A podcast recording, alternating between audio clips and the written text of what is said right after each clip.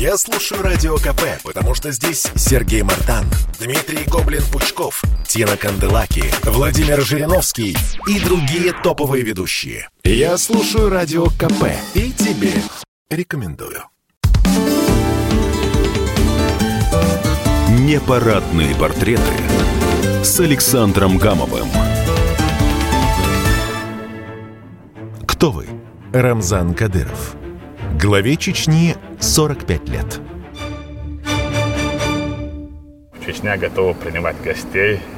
Чечня готова уничтожать врагов и дальше идти вперед. Вот такая у нас республика, регион, народ. Часть первая. Программа «Непарадные портреты» с Александром Гамовым. Рамзана Кадырова я видел так-то давно. Вполне возможно, что он даже в «Комсомольскую правду» приезжал, когда э, была предвыборная кампания Ахмад Хаджи Кадырова. И тогда Ахмад Хаджи Кадыров приезжал в комсомолку, и в голубом зале была прямая линия. Э, внимание все было сосредоточено на Ахмад Хаджи Кадырове, а много было его охраны, а Рамзан Кадыров был тогда начальником охраны своего отца. Кстати, вот такой ужасный факт, когда Ахмад Хаджи убили, взорвали, вот в то время как раз вот начальником охраны был его сын, но он, конечно, ничего не мог сделать. Об этом я поговорил с Альви Каримовым, бывшим пресс-секретарем Рамзана Кадырова. Я понимаю, это вопрос очень-очень-очень тяжелый. Вот когда 9 мая 2004 года погиб отец, а да. Рамзан Кадыров тогда был начальник его охраны, я так понимаю? Нет, он, Рамзан Ахматович неоднократно это и повторял. Он э, до того, как он был назначен главой республики, Рамзан Ахматович э, заявил, что он помощник э, своего отца. А начальником охраны там был другой человек. А он был помощник? Да, помощником был. Он не присутствовал тогда на стадионе 9 мая 2004 года? А, в это время Рамзан Ахматович находился в Москве. Мы все эти помним кадры, когда погиб Ахмад Хаджи, как мы его привыкли называть. Э, вот. И мы помним эти кадры, когда Рамзан Кадыров в спортивном костюме рядом с Путиным. Путин выражал свои соболезнования. Это показывали по всем каналам. Я понимаю, вопрос может быть не совсем уместный, но то есть он просто где-то находился, видимо, в отеле или еще где-то чем-то, он может на отдыхе, и ему просто сказали и привезли в Кремль. Я так понимаю. Он рассказывал об этом эпизоде? Ну, вы знаете, я неоднократно читал и слышал, когда говорят, вот в спортивной форме и так далее. Я считаю абсолютно неуместными и признаком бескультурья когда люди задают э, вопросы, вот он был в спортивной форме. Вы знаете, есть форма, есть содержание. Нужно думать о содержании, о причинах этой встречи, а не говорить о спортивной форме и так далее. Это просто неэтично. Все это время, 17 лет, пишут, вот он был в спортивной форме. Какая разница, в чем он был? Понимаете, потрясение – это самый близкий, самый родной человек, который не только отец ему, но человек, который взял на себя а, ответственность за судьбу народа, и а, он лишился отца, а, понимаете, и в это время заострять внимание на одежде и так далее, это просто неэтично. Его пригласили, пригласил его а, президент, а, глава государства – он же не может ему говорить, я приеду завтра, я послезавтра и так далее. А потом, когда Ахмад Хаджи Кадырова не стало, Рамзан занял пост первого вице-премьера. Был такой Абрамов, был премьер-министр, а он был его первый вице-премьер. Президентом Чеченской Республики был Ало Алханов. Вот тогда я поближе познакомился с Рамзаном Кадыровым, побывал у него дома в Центарое, познакомился с его семьей, с его учительницей русского языка, это русская женщина. Как-то было принято, что там одни чеченцы в Центарое. Нет, это не так. Вот эти обеды шикарные совершенно готовили русские поварихи, чеченские блюда. Тогда был жив его дедушка, отец Ахмад Хаджи Кадырова, который оказал очень такое большое влияние на Рамзана.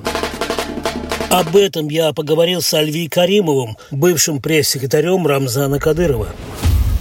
Мне вот знаешь, что интересно, Альви Ахматович, дорогой? Да, да. А да. ты, ты, может, единственный человек вот из публичных людей, которые зна, знали, насколько мне известно, э, и знают главу Чеченской Республики с 12-летнего возраста. Я правильно понимаю? Ну, я не думаю, что я единственный, но мне посчастливилось э, знать его с э, детского возраста э, и знать, как э, с этого возраста даже, как э, одаренного, мужественного, решительного э, человека. Он мне рассказывал, у нас даже мы в книге написали, что он сам рассказал, вот дедушка, дедушка тогда его был жив, вот он меня воспитывал. Он сильно так хулиганистом был, судя по всему.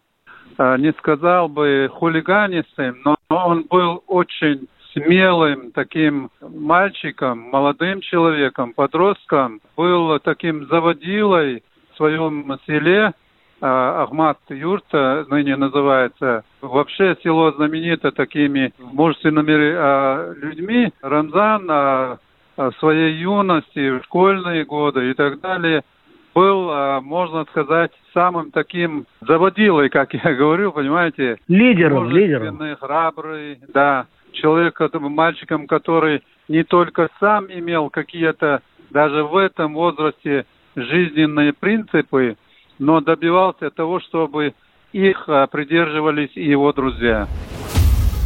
Он тогда был немножко другой, конечно. Мне, например, он нравился больше. Почему? Потому что он не очень хорошо знал русский язык, мог демографию с демократией вот так в разговоре перепутать. Но он очень иронично к этому ко всему относился и очень быстро все впитывал.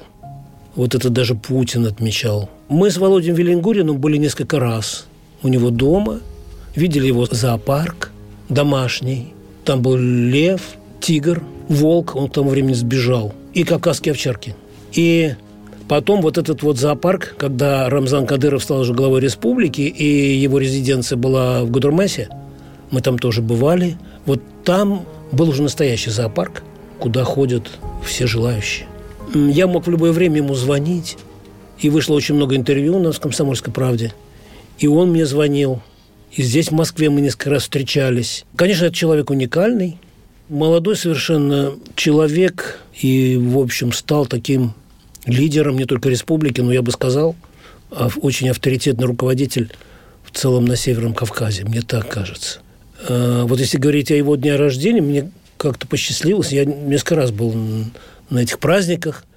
Обычно это совмещали с Днем города. 5 октября, День города Грозного.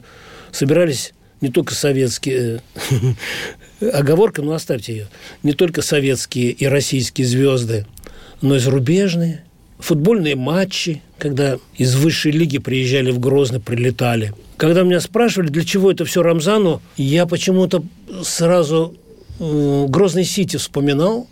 Ему хотелось как-то быстрее залечить раны, мне так кажется.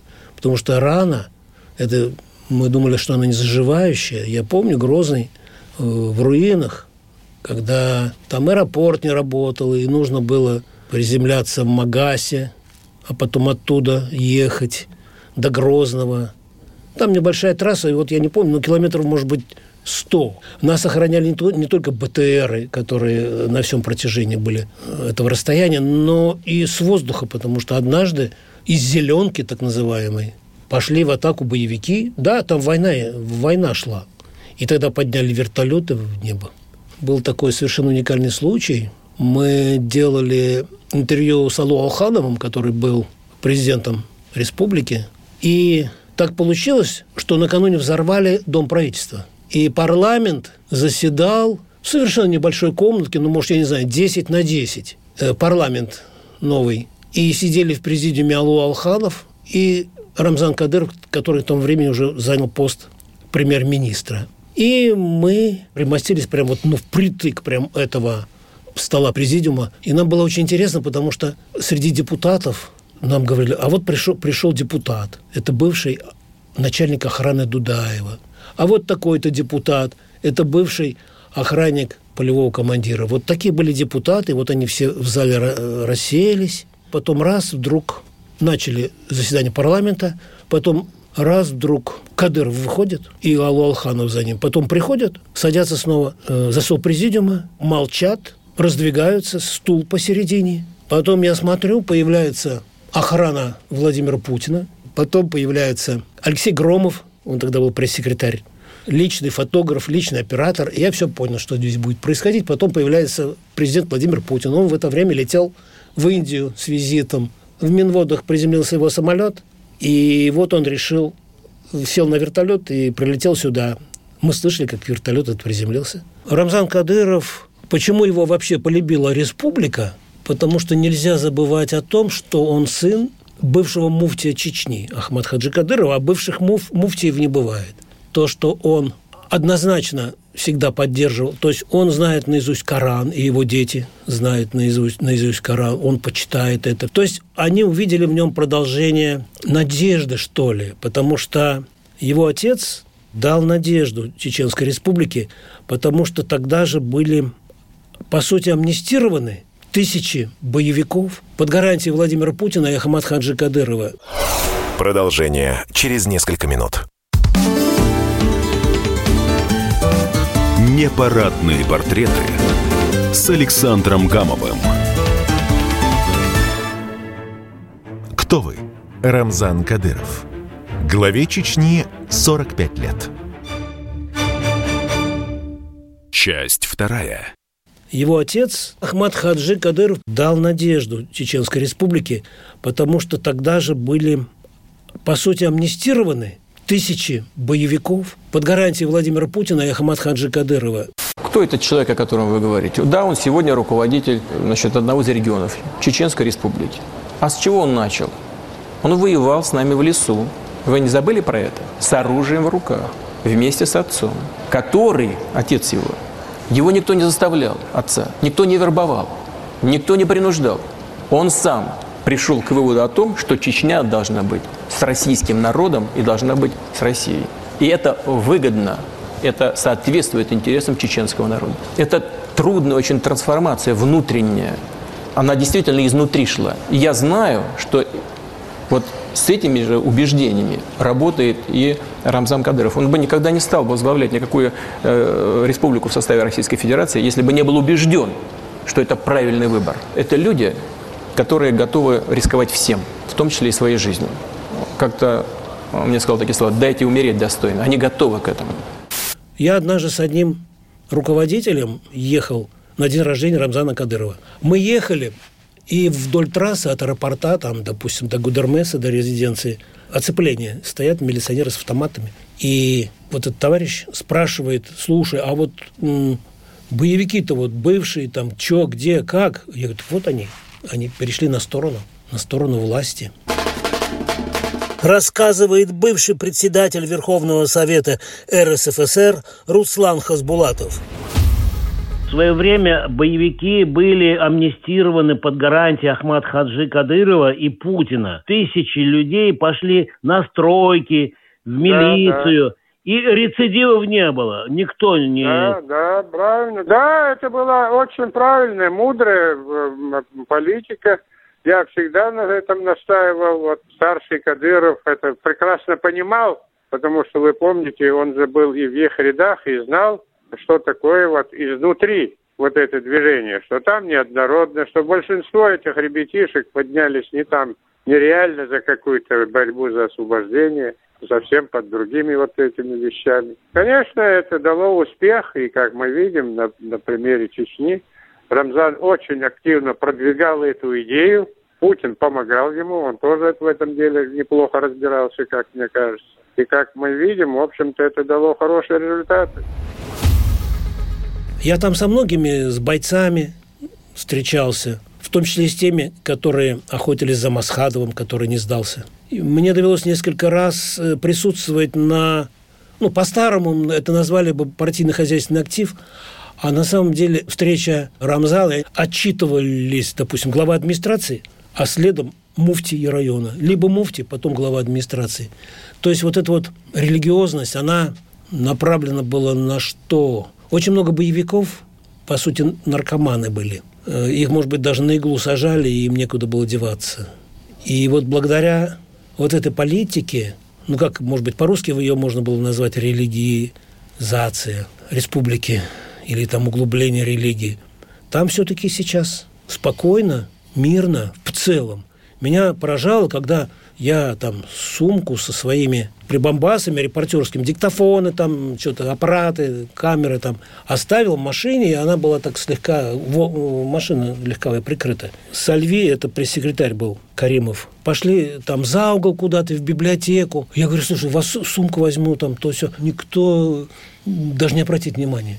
Единственное, что мы пришли через 40 минут, единственное, что сделали, это прикрыли дверь. Потому что я так беспечно как-то бросил, думал, что я вернусь, заберу. Ну, закрыли дверь, что открыто. Вот Рамзан, он очень тоскует по отцу, он его очень любит, он к нему ходит на кладбище, мы, мы тоже бывали на этом кладбище. И он исповедуется, говоря по-нашему. Он видит его во сне, он в интервью наших рассказывал подробно, что он говорит, папа, я устал, возвращайся, я не хочу уже быть главой Чеченской Республики, я буду лектором. Он говорит, а, а, кем, а кем вы хотите, Рамзан Ахмадович? Я лектором хочу, вот ездить буду по России, лекции читать. Вспоминает Альви Каримов, бывший пресс-секретарь Рамзана Кадырова.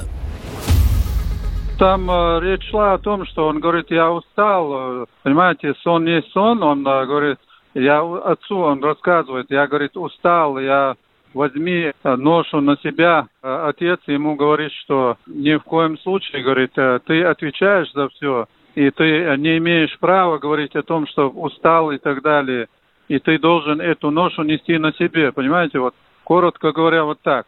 И действительно, это было время, когда очень тяжелое время, что-то получалось, не получалось, и когда нужно было не только с войной покончить, но и сотни тысяч людей обеспечить жильем, проложить дороги, мосты, построить школы, больницы, а, обеспечить э, сотни тысяч человек э, рабочими местами. Рамзана Ахматовича можно было понять. Но и для него, конечно, очень сильная моральная поддержка была, то, что отец ему, будучи даже во сне, поддержал его и дал, делал ему наставления. В общем, это очень перспективный, я думаю, руководитель, но его Путин не отпустит из Чеченской Республики. Почему? Потому что с ним как-то там спокойнее, что ли, и в Чеченской Республике на Северном Кавказе. И тем более, что республика, она же поднимается. Это не только небоскребы, не только Грозный Сити. Это автомобильный завод в Аргуне. Там не решена еще проблема, потому что все эти нефтяные скважины принадлежат Роснефти. Рамзан вот уже много лет добивается – чтобы это была собственность республики. Вспоминает бывший председатель Верховного Совета РСФСР Руслан Хасбулатов. Знаете, еще что интересно? Рамзана вроде как в федеральном центре поругивают, но с другой стороны, он же э, в Аргуне автомобильную линию запустил же, да? Работает. Ну, эта линия была еще в последние годы советской власти. Вообще, конечно, проблема восстановления промышленности – это сложный вопрос. Но это уже не ведение Рамзана. Он этим, э, на этот вопрос ему трудно влиять, потому что это связано с федеральным центром, с программами промышленного развития, кооперации. Вот то, что касается социальной среды, жилищных вот этих дел всех, дорожного строительства, инфраструктуры – вот здесь он, конечно, самостоятельность проявляет большую, изобретательность, творчество. И здесь успехи, конечно, ощутимы. Почему нефтяные скважины все-таки не Чеченской республике принадлежат, недра, а принадлежат федеральному центру? Не знаю почему. Вот э, я знаю, что еще Кадыров старший беседовал со мной, он э, поднимал этот вопрос. Наверное, не все удается решать Рамзану. Конечно, это нонсенс, тем более, что эти недра должны были бы давать доход в местный бюджет, чтобы они могли, имели возможность заняться восстановлениями промышленности. Наверное, надо было бы восстановить вот знаменитый Грознефть, вот это была когда-то в советские времена компания. Конечно, туда много денег из федерального бюджета идет, но это того стоит. Это один из самых вообще спокойных регионов не только Северного Кавказа, но и в целом Российской Федерации. Рассказывает главный редактор «Новой газеты» Дмитрий Муратов.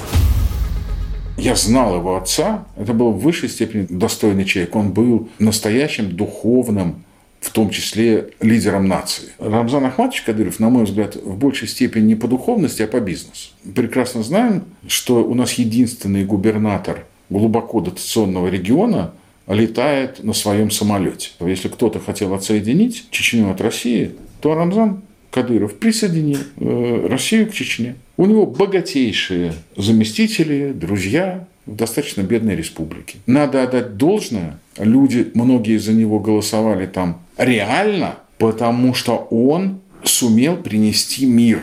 Да, благодаря Путину, да, благодаря государственному бюджету Российской Федерации. Если кто-то из вас был в Грозном, я недавно был, вы можете посмотреть, как там отстроен весь этот жуткий район Минутка, где шли э, боевые действия, какие там стоят отели, на каких машинах ездят люди.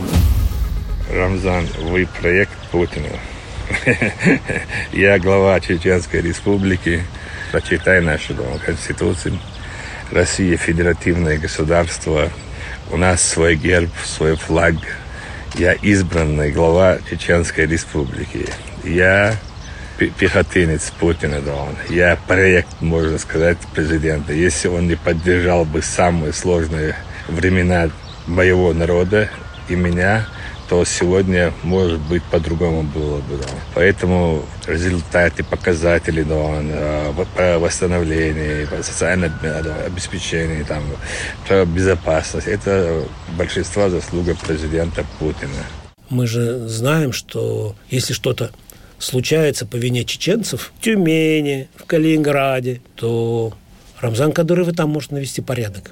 И даже, и даже были случаи, когда из-за границы освобождали наших журналистов, когда их по приказу Рамзана местная чеченская диаспора как-то договаривалась э, с властями, их сажали в самолеты, и они прилетали. Я, конечно, мне бы очень хочется, хотелось бы с ним встретиться, пообщаться, побывать на дне рождения, где собираются звезды, от Бондарчука до Филиппа Киркорова даже. Вот. Они как бы прилетают на День города, но это же и день рождения Рамзана Кадырова, 5 октября. Рамзан Ахматович, я вас горячо и сердечно поздравляю. Ваш брат Александр Гамов. Кто вы? Рамзан Кадыров. Главе Чечни 45 лет.